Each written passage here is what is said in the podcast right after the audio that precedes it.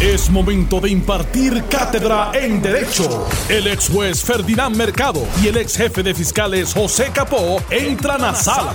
Todos de pie, porque a continuación arranca el podcast de Ante la Justicia. Alex, muy buenas tardes. Ferdinand, buenas tardes. Y a los amigos de Noti1 que nos escuchan día a día de 3 a 4. Licenciado Ferdinand Mercado, buenas tardes, ex juez. Muy buenas tardes, saludos a todos. Bueno, y vamos a comenzar con, con, el tema que sigue caliente y es lo de la retroactividad este, en los casos de los veredictos, de, de veredictos de culpabilidad en casos criminales que no hayan sido por, por unanimidad de un jurado.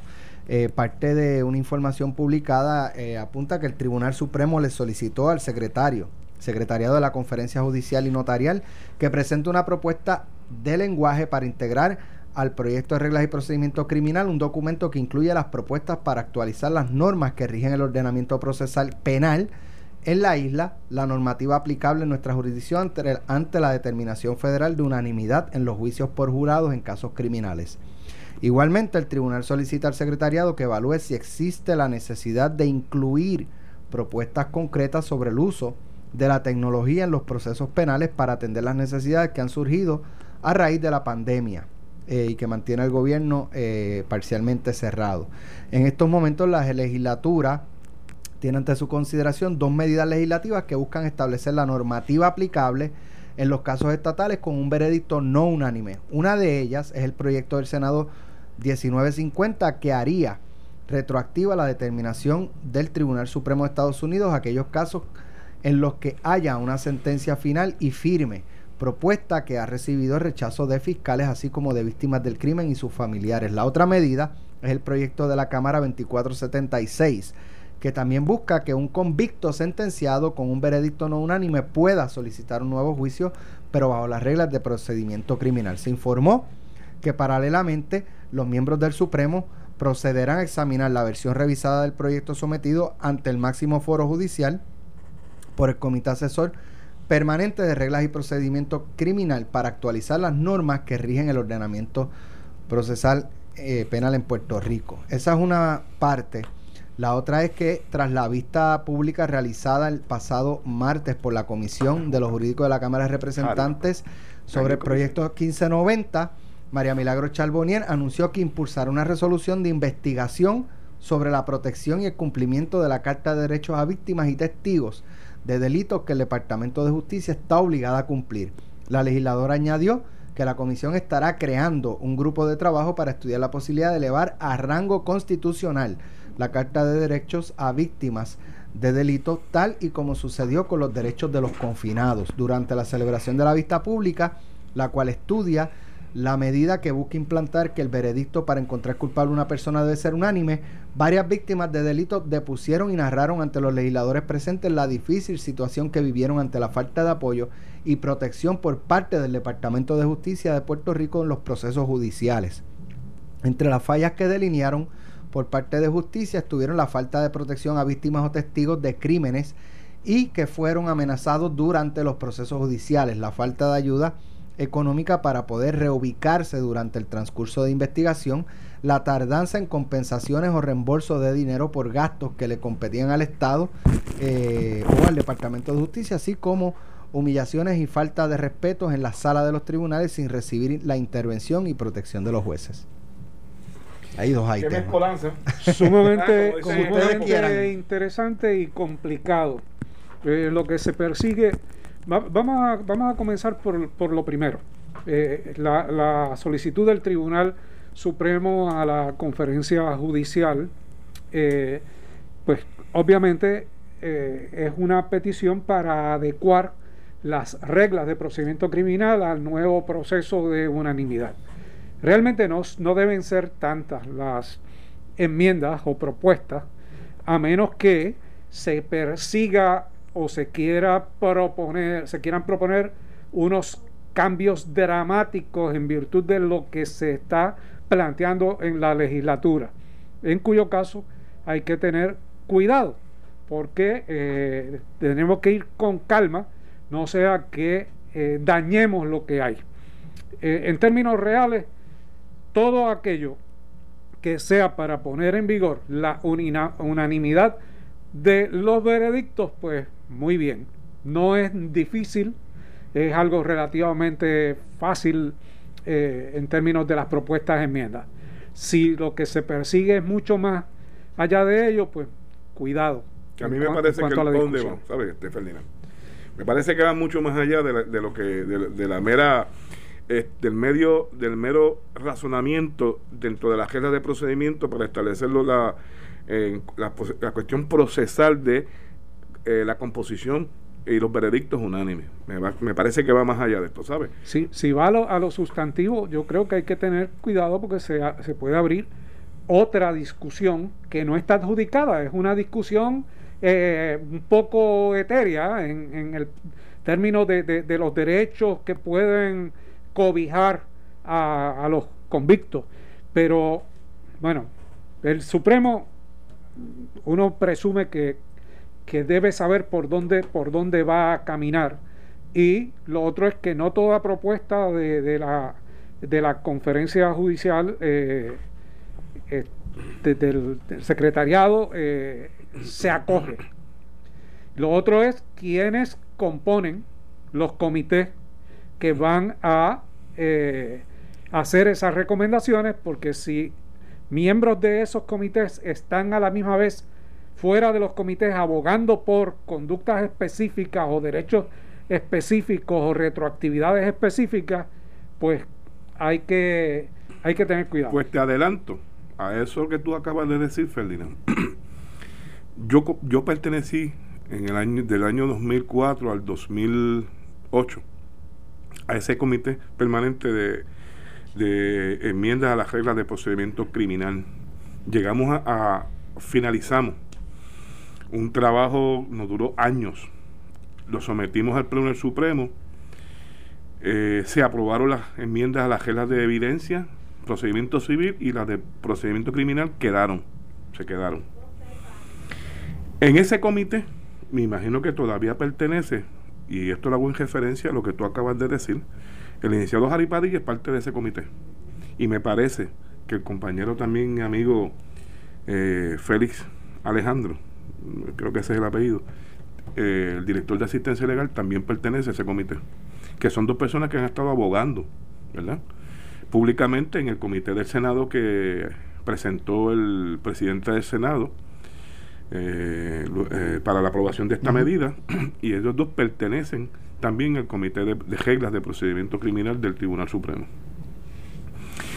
Yo le digo a ustedes, es que la prisa nunca puede ser el mejor el mejor el, vehículo, ¿verdad? Todo lo que va a prisa termina mal, termina mal. Esto es un proyecto que desde un principio, si usted como legislatura quiere atender este tema seriamente, ¿verdad?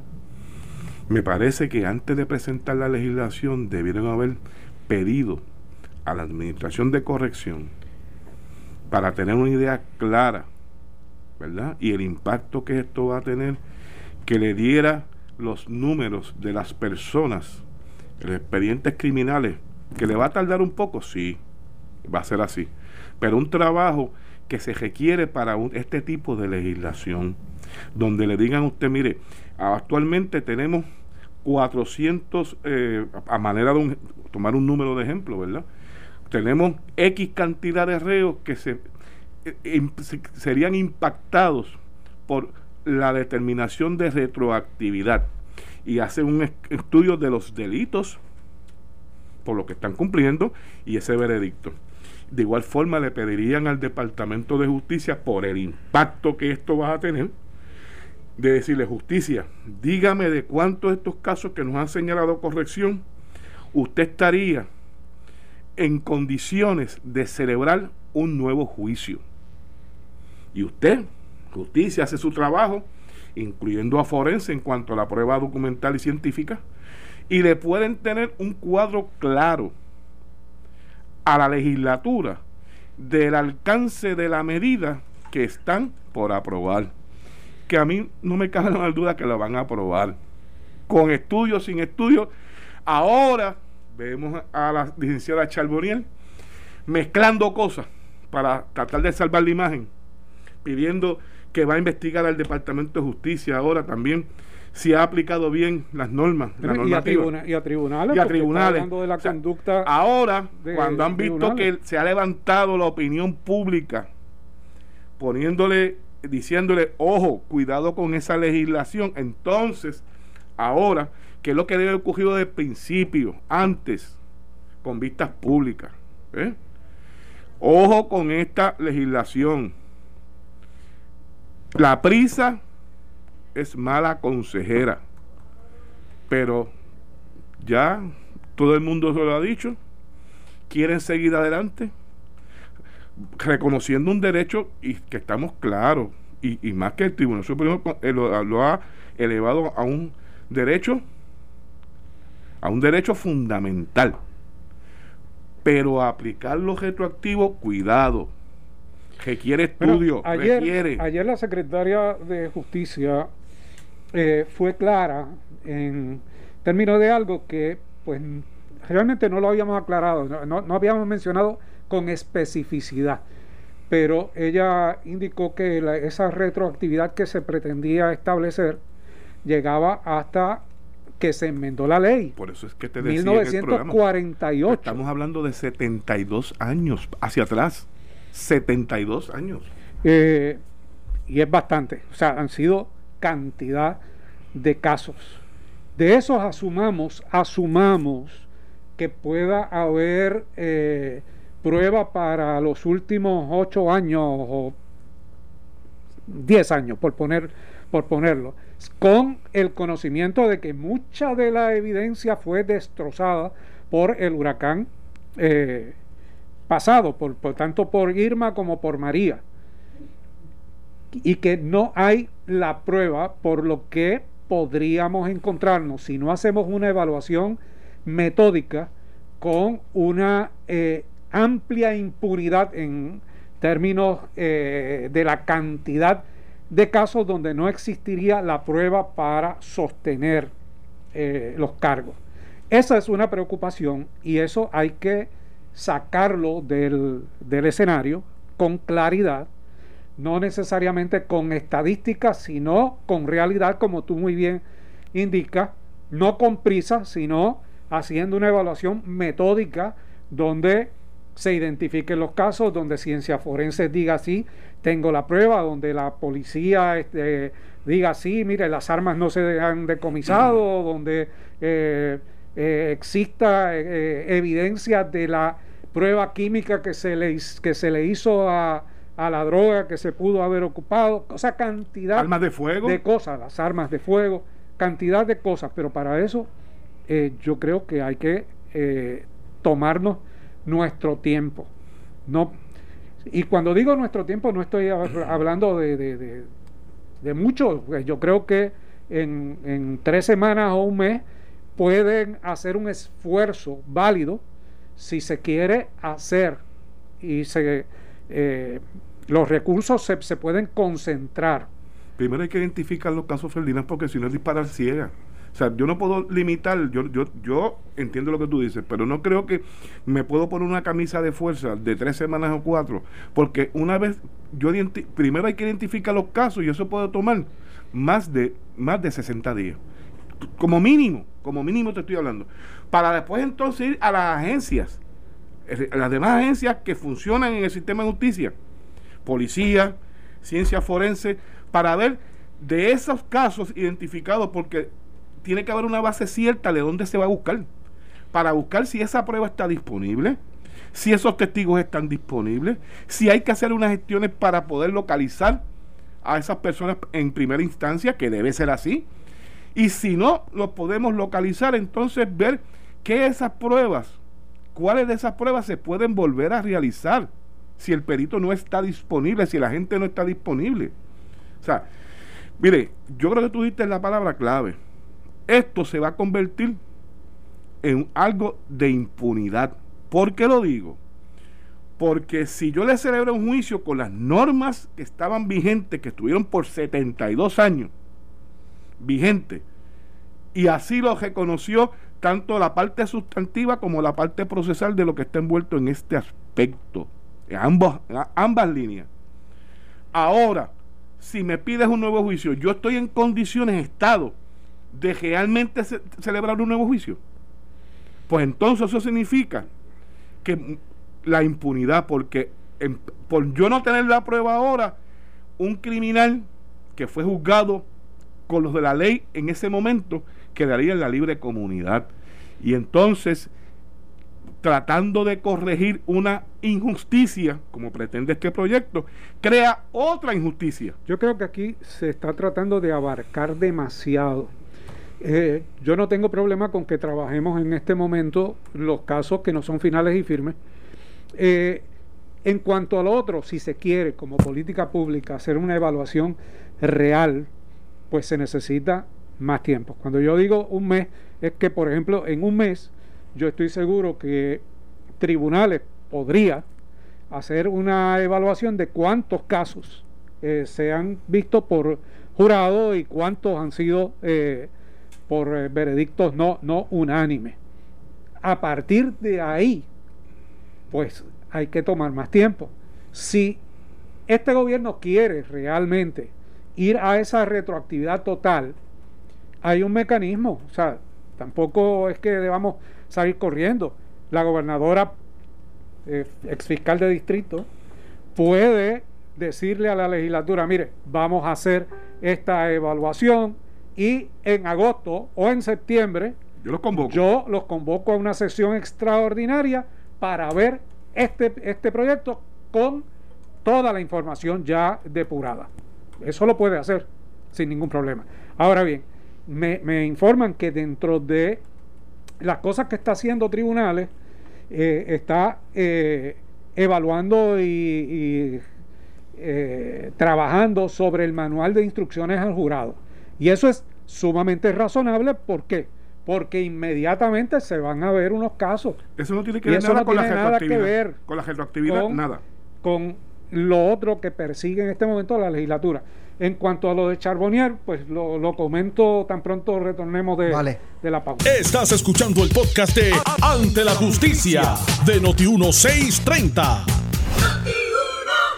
Eh, Ferdinand, quedaste en, en un comentario sobre, sobre lo de Tata Charbonnier, que está buscando elevar a rango constitucional la Carta de Derechos de las víctimas del crimen. Como, como, se le, como está elevado el de, el de los confinados.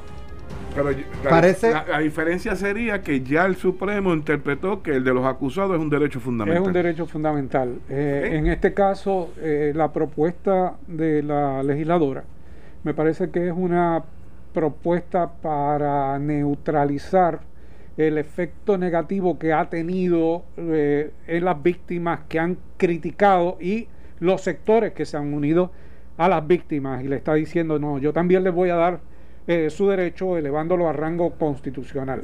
Elevarlo a rango constitucional implica una enmienda constitucional.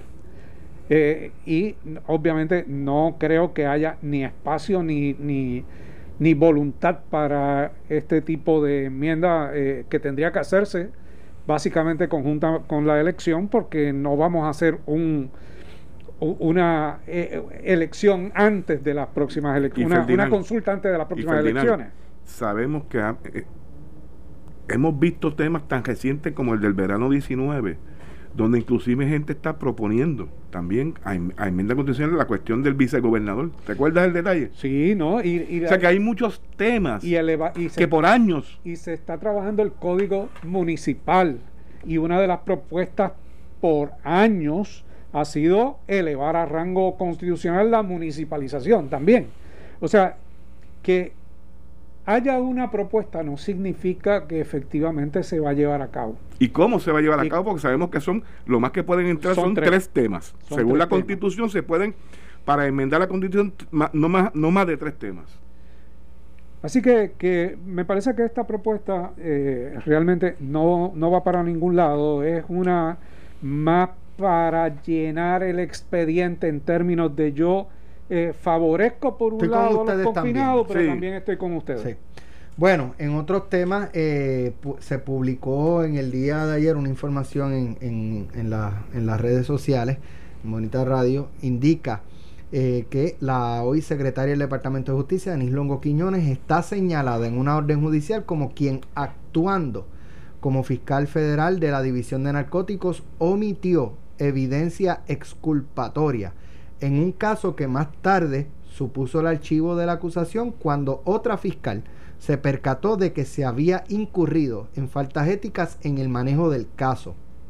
La orden de 224 páginas del juez de la Corte de Distrito de Maine, John Woodcock, que niega la desestimación del pleito por represalias que lleva desde el 2016 la exfiscal Carmen Márquez contra la exfiscal interina en Estados Unidos en Puerto Rico, Rosamilia Rodríguez, abre una caja de Pandora que coloca en entredicho el desempeño de la también ex asesora de la gobernadora Wanda Vázquez y administradora de la Fiscalía bajo Rodríguez Jacqueline Novas. Así que a grandes rasgos esa la información apunta eh, a que presuntamente la Secretaría de Justicia, cuando era fiscal federal, omitió en un caso evidencia exculpatoria contra los acusados y luego que otra fiscal se percató y que tenía el caso en, su, en sus manos, pues entonces no le quedó de otra que eh, solicitar la desestimación. Sí. Mira, emitir, antes de que el fiscal intervenga, pero emitir eh, juicio sobre, sobre esto eh, requiere que uno determine si hubo intención o no hubo intención al omitir o no suministrar la evidencia exculpatoria. Si hubo intención de no suministrar o de ocultar, definitivamente es una violación ética, tanto federal como local. Eh, si si es una negligencia porque no se percató, que hubo buena fe, no fue de, no fue de mala fe, pues, pues obviamente es otro escenario que no es una violación ética. Mira, la Génesis, si, si ves la noticia, eh, hace mención, y aquí nos tenemos que retrotraer al momento donde va, una, una controversia que había interna entre una fiscal, que sale el nombre, Carmen Márquez, contra la entonces directora de, la Fiscalía Federal, José Emilia Rodríguez. Y ustedes saben que hubo varias demandas en un momento dado que se, eh, se, se, le presentaron contra la eh, fiscal José Emilia Rodríguez. Unas de ellas no prosperaron, pero sabemos que una de un agente, recuerdan el nombre, se me escapa el nombre ahora, pero una de ellas prosperó, prosperó. Y quedaban otras pendientes. Y me imagino que una de esas es la que está mencionando la noticia.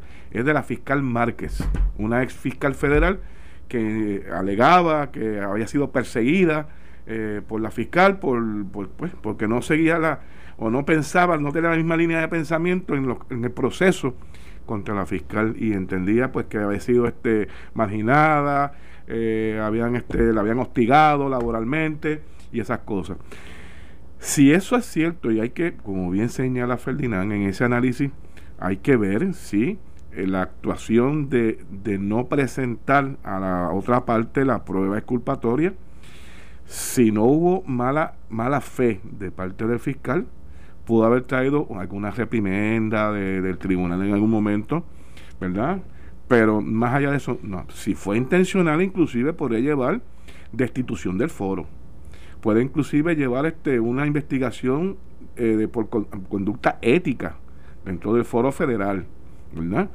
Pero desconocemos esos detalles, pero ciertamente yo creo que la, si la secretaria, eh, ¿verdad? Este, tiene que haber escuchado o haber leído esas manifestaciones que tú trajiste al aire y lo menos que uno esperaría sería alguna reacción inmediata, ¿verdad? E inclusive si hubo este señalamiento en el caso, dentro del caso, debe haber algún tipo de emoción de su parte exponiendo eh, las razones o la justificación para no haber suministrado eh, una, una evidencia, porque no, no va a dejar que haya ese señalamiento sin ella defenderse de, ese proceso. Es serio. Porque la, otra parte puede plantear que alguna evidencia es de carácter exculpatorio, que lo que significa es que es en beneficio, porque esa palabra exculpatoria ha sido analizada y jurídicamente hablando no es que es que, es que sea en beneficio, ¿verdad? Hasta ese alcance tiene beneficiosa a una parte, ¿verdad? En un sentido bien amplio. De ahí, ¿verdad? Este llegar a a, ver qué pasó en el caso, ¿verdad? Realmente, como bien señala Ferdinand, la contestación de ella porque debe haber alguna contestación de su parte ante el reclamo, ante el planteamiento de haber ocultado pruebas exculpatorias, ¿verdad? Y el timing. Malísimo. se está hablando de, ah, de retroactividad, de juicios unánimes, que ella se opone. No, definitivamente. Eh, ¿Eso es casualidad? No, no, casualidad no existe. Esto es una acción determinada eh, en momentos donde la posición de la secretaria está eh, débil ante el país por la manera, su estilo, básicamente, por su estilo. Eh, es una debilidad que ella misma ha provocado en, este, en este proceso. Y es el día en sale esa información, el mismo día que ella se enfrasca en una discusión con la representante Charbonnier sobre la retroactividad y la determinación draconiana. La, frase draconiana, que, que, utilizó eh, y que ofendió eh, la sensibilidad de, la, de, la, legisladora que le cuestionó. Y aprovechando esa debilidad, pues surge esta información. Una información que eh, lleva a pensar a la gente de muchas maneras, porque aquellos que no la quieren bien dirán, ah, ustedes ven, Mira el tipo de, fiscal que es. Aquellos que eh, saben que una mera información no es una prueba eh, razonable, pues eh, uno le da el, beneficio de la duda. Y hay planteamientos que se hacen, como tú dices, este Alex, en el timing en que se hace, pues uno puede entender este que ella pueda pensar, mira, eso no vale la pena, yo no quiero, o sea, me están llevando a donde quieren llevarme. Y yo no voy a reaccionar a eso, pero me parece que la seriedad del planteamiento, yo esperaría, ¿verdad? Una reacción, porque tal vez tiene una explicación lógica, pero que haya una reacción inmediata a ese señalamiento. Y, hasta ahora no lo hemos visto. Y probablemente esto tenga seguimiento, porque esa, eh, si fue una vista y si hay una algo redactado por el juez, pues eso se puede publicar o puede haber una transcripción de directa de, la vista y Pero ¿quién mejor, ¿quién mejor que ella? Para, que, que se la, que se le hace el cuestionamiento, ella pueda ofrecer, ¿verdad? Su versión, ¿verdad? Y eso es lo que me refiero. Bueno, en otros temas, en el día del lunes en Estados Unidos un trágico eh, incidente eh, en el que cuatro policías intervinieron eh, con una persona de raza negra llamado George Floyd y terminaron matándolo. Eh, uno de los policías, lo, lo, ¿verdad? Para neutralizarlo, entre comillas, pues ya lo tenían, ¿verdad? Bajo control. En el piso. el policía le pone la rodilla en el cuello hasta que lo asfixia. Y el hombre gritándole que se estaba quedando sin respiración y el policía no, no echó para atrás hasta que lo mató. Eh, ya cuatro policías fueron despedidos eh, del cuerpo eh, policíaco. Esto fue en Minneapolis, en, Minnesota. y ya el FBI también entró a investigar. Y esto levanta nuevamente la, controversia de, ¿verdad? las luchas raciales en los Estados Unidos, que yo no sé si soy yo, una percepción mía de que estos grupos de supremacía blanca eh, Clan, este, Redneck, como les quieran llamar, eh, con un presidente como Donald Trump, que comenzó, arrancó su campaña con un discurso eh, xenofóbico eh, contra los mexicanos, que los llamaban narcotraficantes y que había que hacer un muro para que no pasaran, y contra otras eh, minorías, ¿no? Migrantes, migrantes. Y, y se ha, yo tengo esa percepción de que Donald Trump con ese, con ese discurso, eh, estos grupos se sienten envalentonados, se sienten protegidos y se sienten incluso hasta invitados. Esto, esto es una percepción, estoy diciendo, sino como yo lo veo. Eh, se sientan hasta invitados estos grupos extremos a, a ¿sabes? Hace dos semanas eh, un padre y un hijo blanco mataron a un muchacho que iba yogueando. Lo mataron. O sea, el, el, hombre iba yogueando, haciendo ejercicios, y lo mataron. Mira, yo tengo la misma percepción que tú. Yo creo que la forma en que se expresa y actúa el presidente exacerba el ánimo eh, negativo, el, odio, el abuso a determinados sectores, eh, a los sectores raciales. Esto es un asesinato. Origen, definitivamente, definitivamente. Y, y, una muestra de abuso de la autoridad al máximo. ¿Y allí no hay reforma de la policía? No, pero no es la primera vez que la policía actúa de esa manera. En Nueva York. De Rodney King para acá uno, uno, se acuerda de cantidad de situaciones. En Nueva York hubo hace unos años, eh, años recientes, eh, que un policía mató a un individuo asfixiándolo. Y, y aquí, aquí uno recuerda, así de momento viene un flash de, aquel osito. ¿Tú recuerdas aquel estudiante universitario que, que estaba en una protesta, no recuerdo, creo que fue en el Capitolio, y, miembros de la policía lo patearon en el piso. E, ese tipo de cosas, ese tipo de abuso se da. Eh, se da mucho eh, por el exceso de autoridad en momentos determinados, por eh, la adrenalina de los policías en un momento que no pueden controlarse, porque llegan al exceso, por ejemplo, en este caso de de no percatarse, dándole el beneficio de la duda, de no percatarse de que le habían cortado la respiración a este eh, ciudadano.